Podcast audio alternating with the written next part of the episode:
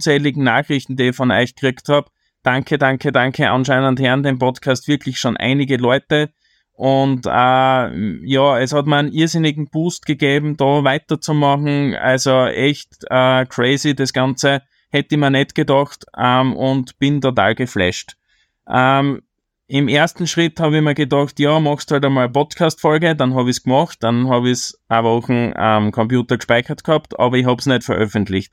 Dann habe ich mich einmal überwunden und habe es veröffentlicht und dann habe ich mich noch einmal überwunden und habe es online so gestellt, dass andere Leute das auch wissen, dass ich einen Podcast mache und habe es halt auf Social Media Kanälen äh, gepostet. Äh, das war eigentlich der schwierigere Schritt, viel schwieriger als einen Podcast zum Produzieren oder mal eine Folge zum Aufnehmen, aber bin sehr froh, dass ich den Schritt gegangen bin und danke dafür. Äh, und in den letzten Tagen hat es natürlich einige Gespräche gegeben und aus dem hat sich die Frage ergeben, hat Merchandise, so wie wir ihn derzeit kennen, noch seine Berechtigung? Ähm, und klare Ansage oder klare Antwort auf das, nein, hat er nicht. Also in dieser Form ganz bestimmt nicht. Äh, man muss sich darüber Gedanken machen und das haben wir uns ja zur Aufgabe gemacht.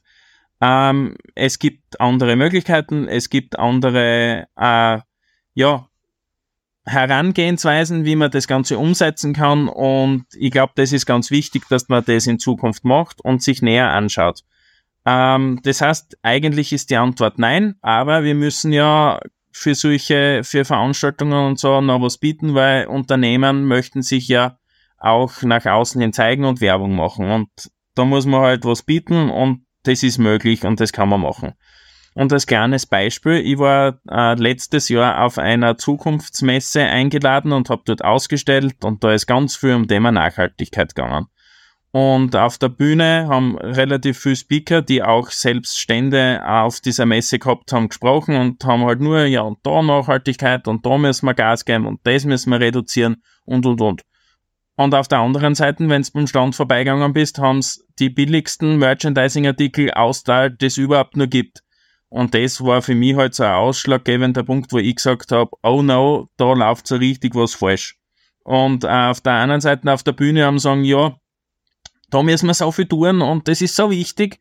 Und auf der anderen Seite unten äh, beim Stand haben sie austeilt die Sachen, als ob es kein Morgen gäbe.